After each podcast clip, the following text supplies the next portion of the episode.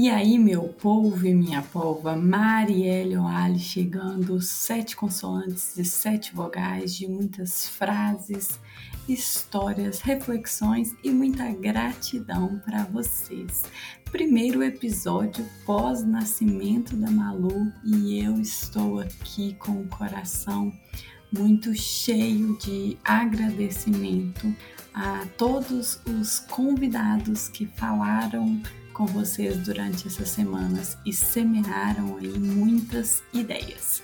Hoje eu trouxe um desafio para mim, mas espero que seja muito interessante aí para você, principalmente para quem ouviu esses episódios durante a minha licença.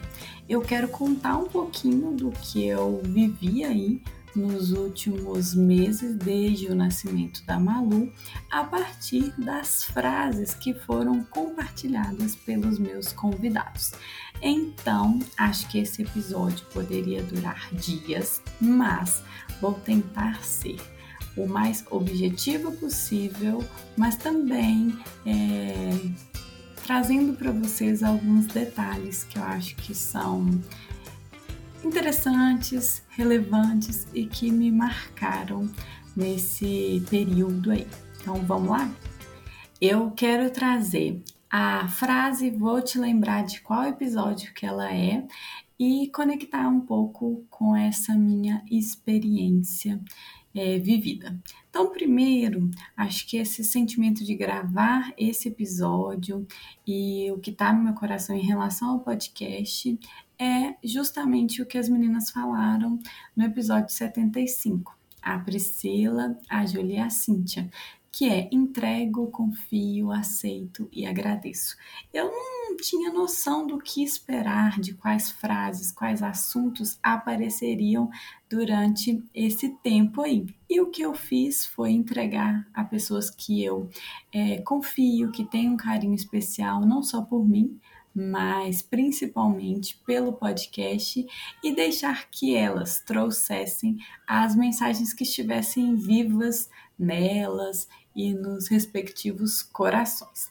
Então, só tenho a dizer aí que eu agradeço a todas essas pessoas.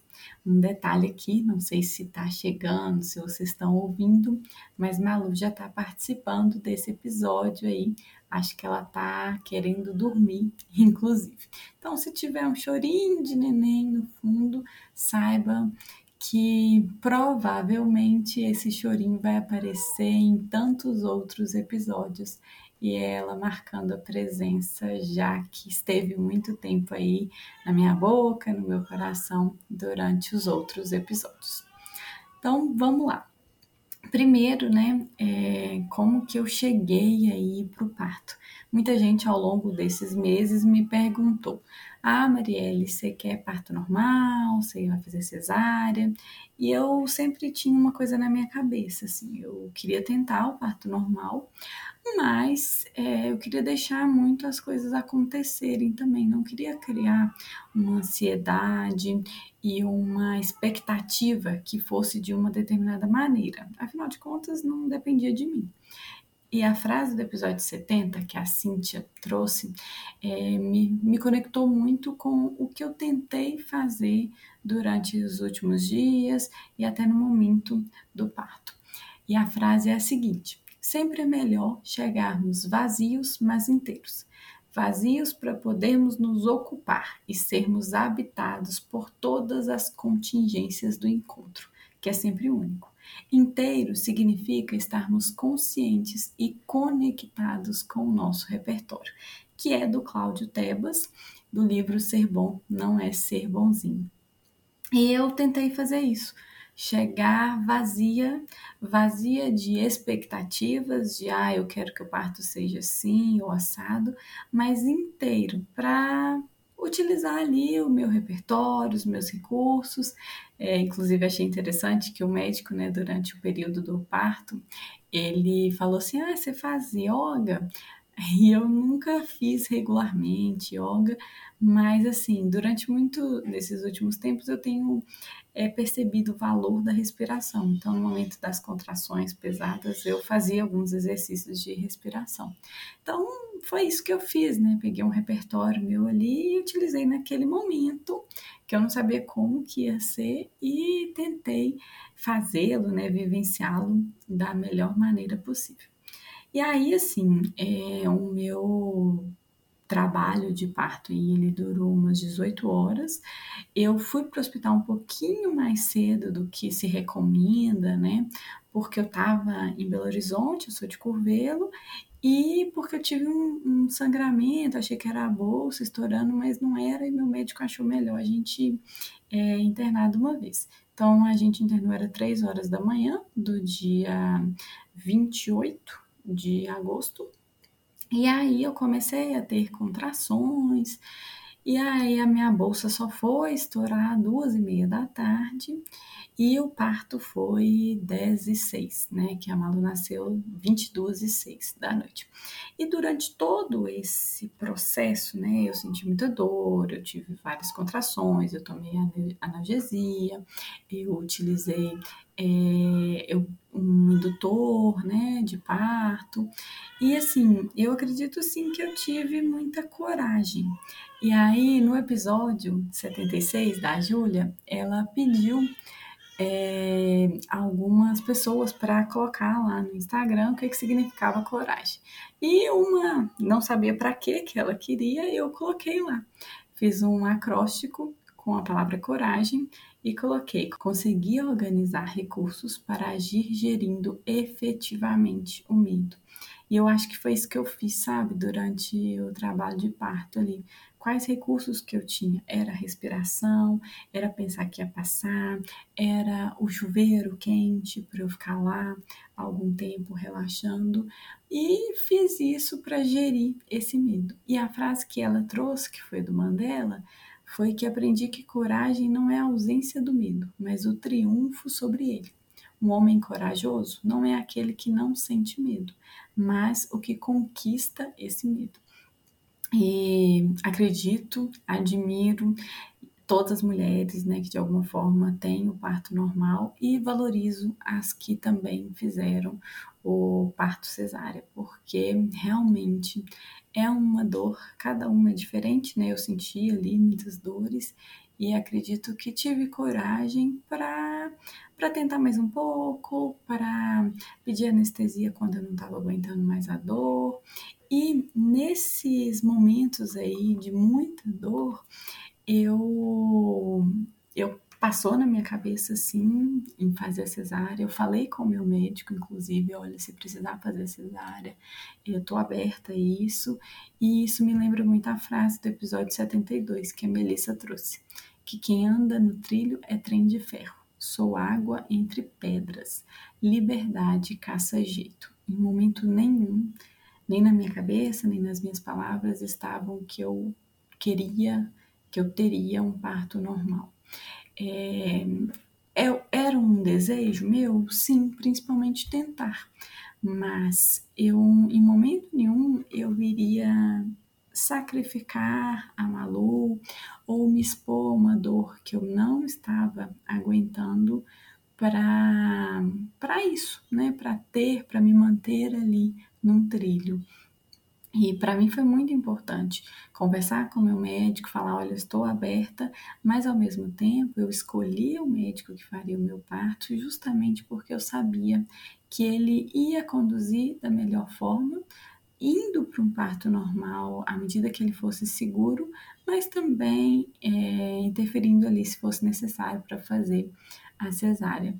Então, eu acredito que nesse momento com as coisas que a gente não tem controle, é muito importante que a gente tenha essa flexibilidade, que a gente consiga se abrir para o necessário. E talvez foi até isso que me deu mais força ali para continuar e conseguir né, o parto normal.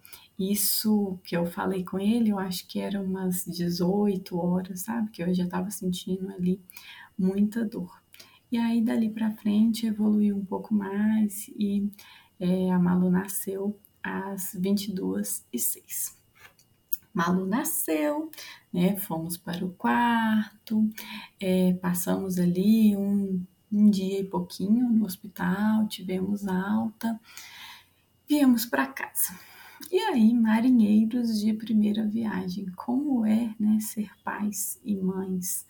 É um baita de um desafio. Por mais que eu, né, tenha lido algumas coisas, não fiquei bitolada querendo aprender tudo, sabe? Assim, tintim por tintim de como é ser mãe, porque eu acredito muito que muitas coisas acontecem ali é, na hora que elas precisam.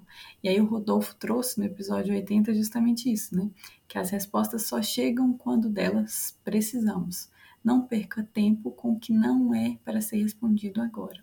Eu acho que se eu tivesse lido 70 livros, feito milhões de cursos, nada me prepararia para aquilo que eu estava ali para viver naqueles primeiros dias da, da Malu. Então, com o tempo ali, eu fui buscando aprender. com, né? No dia a dia, com os, com os desafios, mas também, principalmente, conversando com as minhas amigas que já tinham tido filho, com as que estavam passando por processos parecidos e é, tentando entender ali que a cada dia sendo humilde para reconhecer o que eu não sabia. E a Priscila trouxe isso no episódio 74, que o aprendizado ele exige humildade para perceber que temos a aprender, que é da Elizabeth Mancuso. E ah, a frase que o Rodolfo falou é do padre Fábio de Mello, que está no livro A Hora da Essência. E assim, essa humildade passa por perguntar e estar aberta para o que os outros têm a nos dizer. E aí muitas pessoas vão dar palpite, muitas pessoas vão falar, mas cabe a gente fazer esse filtro e buscar as pessoas que a gente confia, as pessoas que têm uma linha parecida com o que a gente pensa, o que a gente deseja. E nesse processo de primeiros dias, de muita novidade, é, é, muito importante a gente se livrar um pouco dos nossos preconceitos. Em qual sentido? Ah, eu achava que era assim, ou eu ouvi falar que é assim, ah, o bebê. Eu, gente, eu ouvi tanto que o recém-nascido dormia o dia inteiro e a Malu não dormia o dia inteiro, era um caos, assim, ela chorava muito. Então aquilo me dava uma agonia, sabe? O que está acontecendo? O que, que eu estou fazendo de errado? E no episódio 78, o Rogério Pena traz a frase do Omar Argentino Galvão, que diz: afrouxe os laços que prendem a criatividade com as cordas do preconceito, da modéstia, da vergonha. Prepara-se para o jogo. E eu acho que é exatamente isso. O jogo que é esse primeiro mês de, de um bebê, de pais, é, de primeira viagem, é um jogo que a cada dia é um desafio diferente. Cada dia é uma nova fase que a gente vive aí com a criança. E esses primeiros dias, né, esse primeiro mês é extremamente desafiador e um aprendizado a cada dia. E com o tempo, né, as coisas vão se encaixando um pouco mais. Mas a gente tem uma tendência, eu falo por mim, eu queria que desse tudo certo muito rápido. Eu queria que a, eu conseguisse fazer a Malu dormir fácil, colocar ela no berço e ela só dormia no peito. Então era muita coisa assim na minha cabeça. Eu falava assim, gente, o que, que eu tô fazendo de errado? Essa menina tá só no meu colo, como que eu faço? E é, tem duas frases aí de dois episódios que acho que, que conseguem me ajudar a explicar a melhor solução que eu achei. Primeiro é do episódio 73, com Douglas e a Valéria, que tiveram várias frases no episódio, eu trouxe só a principal aqui, que é a do provérbio russo: se você persegue dois coelhos, você não vai pegar nenhum. A criança, ela passou nove meses na nossa, né, no meu caso, 40 semanas na minha barriga, e ela vem para o mundo novo, que ela precisa chorar para ter é, alimentação, para conseguir dormir, para trocar fralda, ela precisa chorar para se comunicar. E aí eu queria tudo. Eu queria que ela se adaptasse ao mundo e ao mesmo, ao mesmo tempo se adaptasse à minha rotina, nossa rotina da casa. Então, no momento que eu fiquei perseguindo vários coelhos, eu não alcancei nenhum. No momento que eu comecei a entender, olha, primeiro, então, qual que é o objetivo dessa semana? O objetivo dessa semana é ah, ela tirar sonecas, que seja no peito, que seja do jeito que ela conseguir. Ah, beleza, consegui. Próxima semana. Ah, o objetivo dessa semana é eu identificar os sinais de choro antes dela chorar desesperadamente. Ah, beleza, consegui. Ah, então uma coisa de cada vez. Ah, não, essa semana ela tomou vacina. Então o objetivo é eu dar carinho, dar colo para ela ter o mínimo de reação possível.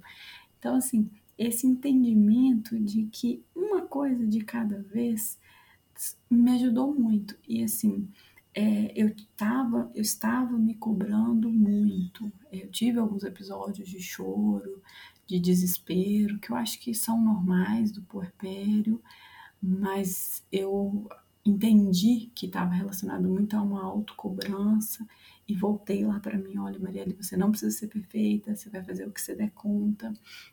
E aí, aos poucos, e com a ajuda de. Tem um médico no Instagram, Dr. Henry, que ele tem um perfil fechado que ele faz uma consultoria. E é um perfil pago, e eu pensei muito, acompanhei muito ele antes de comprar e decidi comprar.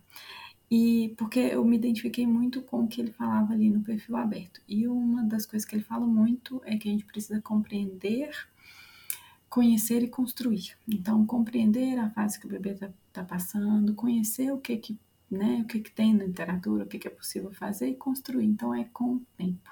Nada se alcança de um dia para o outro, ainda mais quando se fala de um recém-nascido. E ele fala muito assim: tenta adotar a perspectiva do seu filho. Acho que pode ser mais fácil de você conseguir entender os desafios aí no processo.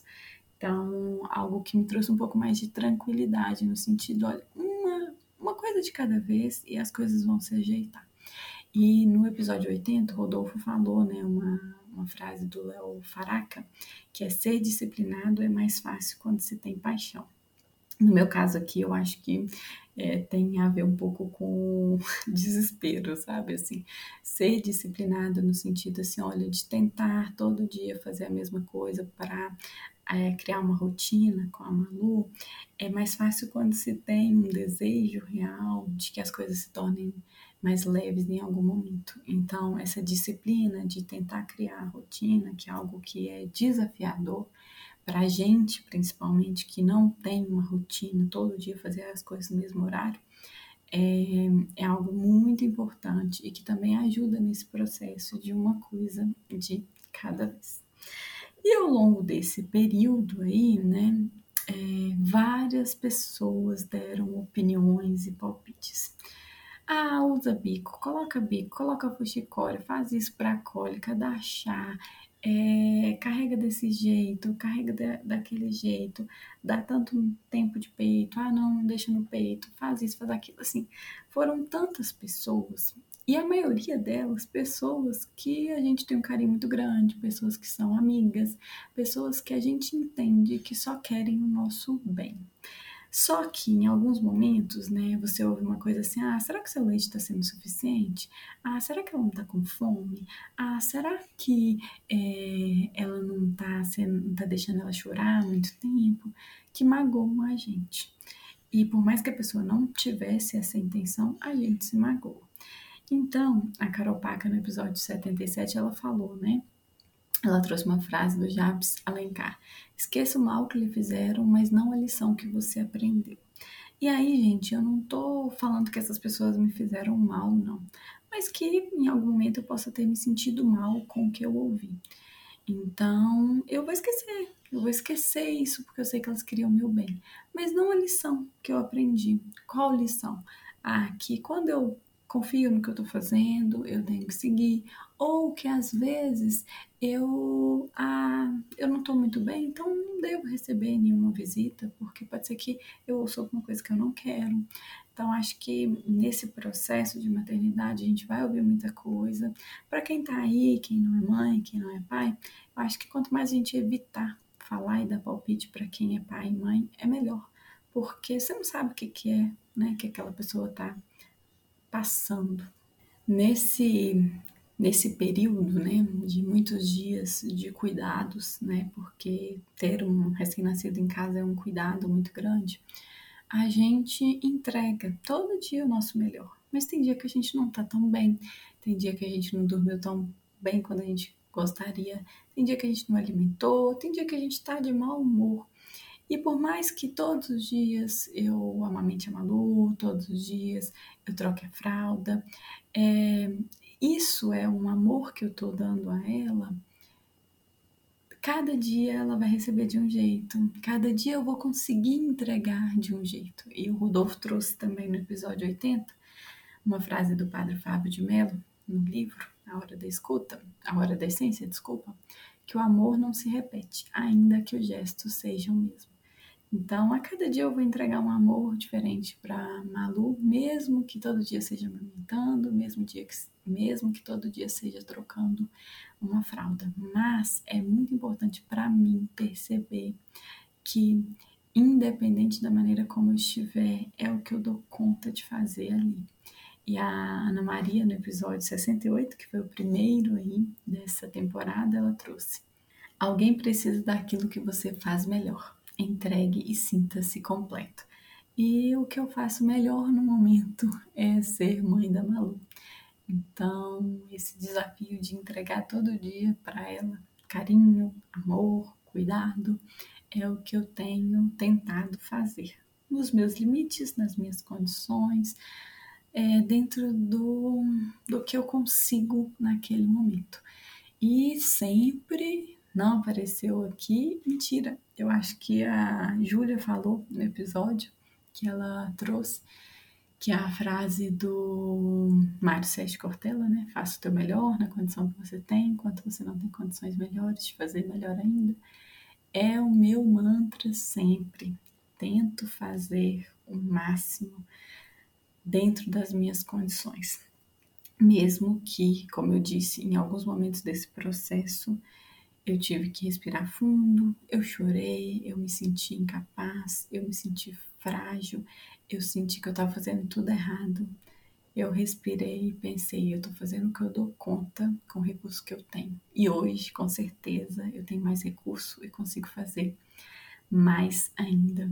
E uma frase que, sem dúvida, mexeu muito com o meu coração nesse processo aí que eu tenho vivido da maternidade é a que a Marisélia Martins trouxe no episódio 79, que é preciso ter uma aldeia inteira para educar uma criança, ou as outras versões que eu adorei, um joelho só não ampara uma criança, ou uma mão só não nina uma criança. Porque, sem dúvida, a rede de apoio faz toda a diferença para a qualidade da criação que se dá a uma criança. Então, nesse momento, eu peço para que você que está ouvindo, se um dia julgou uma mãe, repense. Essa mãe, ela tem rede de apoio suficiente para ser a mãe perfeita, como se vende aí no Instagram, perfeita entre aspas, tá, gente?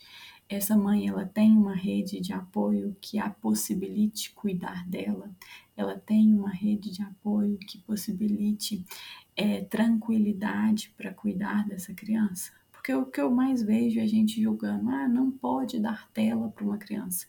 Vai falar isso com uma mãe que não tem com quem deixar a sua criança, precisa trabalhar, precisa fazer as coisas dentro de casa. Como que essa mãe vai dar conta ela precisa de um recurso e talvez a tela é o único recurso que ela tem. Como que você vai julgar uma mãe que, ah, você fala assim, ah, tem que amamentar exclusivamente até os seis meses. Ah, você vai falar isso para uma mãe que às vezes é autônoma, não tem licença maternidade, precisa trabalhar e não tem como ficar ordenhando, deixando o seu leite, ter alguém para dar essas refeições e tem que recorrer, por exemplo, à fórmula. Então, são muitas questões que estão por trás dessa importância da rede de apoio e do quanto que a gente tem que tomar muito cuidado para julgar as mães. Eu tenho muita gratidão pela minha rede de apoio e por, pela minha condição financeira de ter alguém que me ajuda com a Malu, é, ter o meu marido junto comigo, o pai da Malu, que faz o papel de pai, e ter todas as pessoas próximas que de alguma maneira foram apoio, todos os convidados que passaram por aqui foram apoio, foram cuidado para mim. E acredito que isso faz toda a diferença quando você me vê você fala assim, nossa, Marielle, você tá bem? Ou quando você conversa comigo e eu tô bem, é porque eu tenho segurança nessa criação e eu tenho ajuda, eu tenho apoio.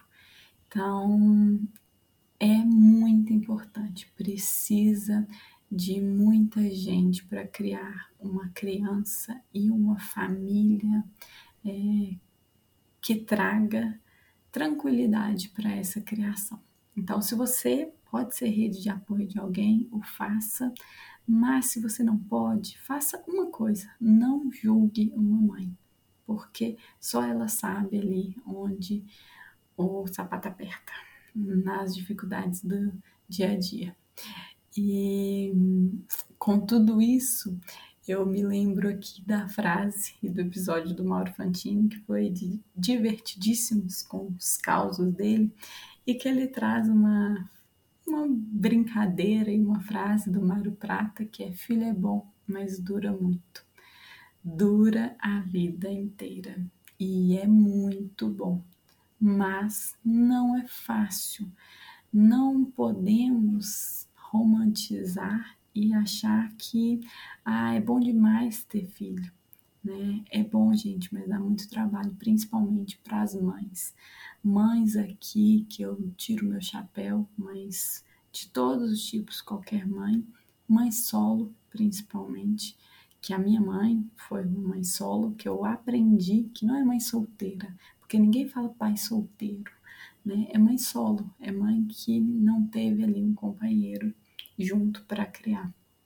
Então, dura muito e eu acho que a gente ouve muito que é bom, a gente dá muito mais ênfase no filho é bom, porque os desafios vão passando e a gente vai sentindo menos a flor da pele, as dores. Então, hoje, com certeza, eu conto para vocês do meu parto com muito menos é, detalhes nas dores, porque eu já não as lembro como nos dias, como enquanto eu estava ali sentindo as minhas, né, as dores dos meus pontos, alguma coisa assim. E eu tenho estado um pouco mais distante do Instagram, tenho mostrado muito mais a Malu por lá. E eu queria terminar esse episódio com a frase do episódio 69 da minha amiga e dupla Ana Cecília Estevam, que ela traz uma frase do professor Hermógenes e é, que diz que felicidade não compartilhada, se não fosse um mito, seria um furto ou parasitismo. Eu acho que é isso que me motiva, mostrar ali no meu Instagram para as pessoas que gostam de mim o motivo da minha felicidade diária a carinha, o sorriso e o brilho no olho da Malu. E é com essa emoção que eu deixo vocês com o meu abraço virtual, mas com a intenção real de que tudo isso que eu trouxe de alguma forma te toque, de alguma forma é, te traga alguma reflexão para a sua vida, para os seus dias.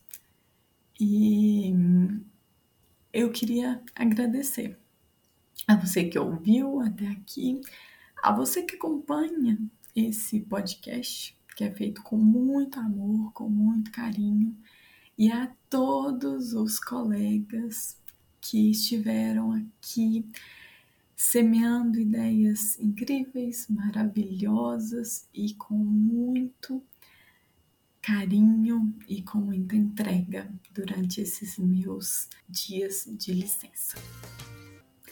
Um beijo e até mais, seus idiotas.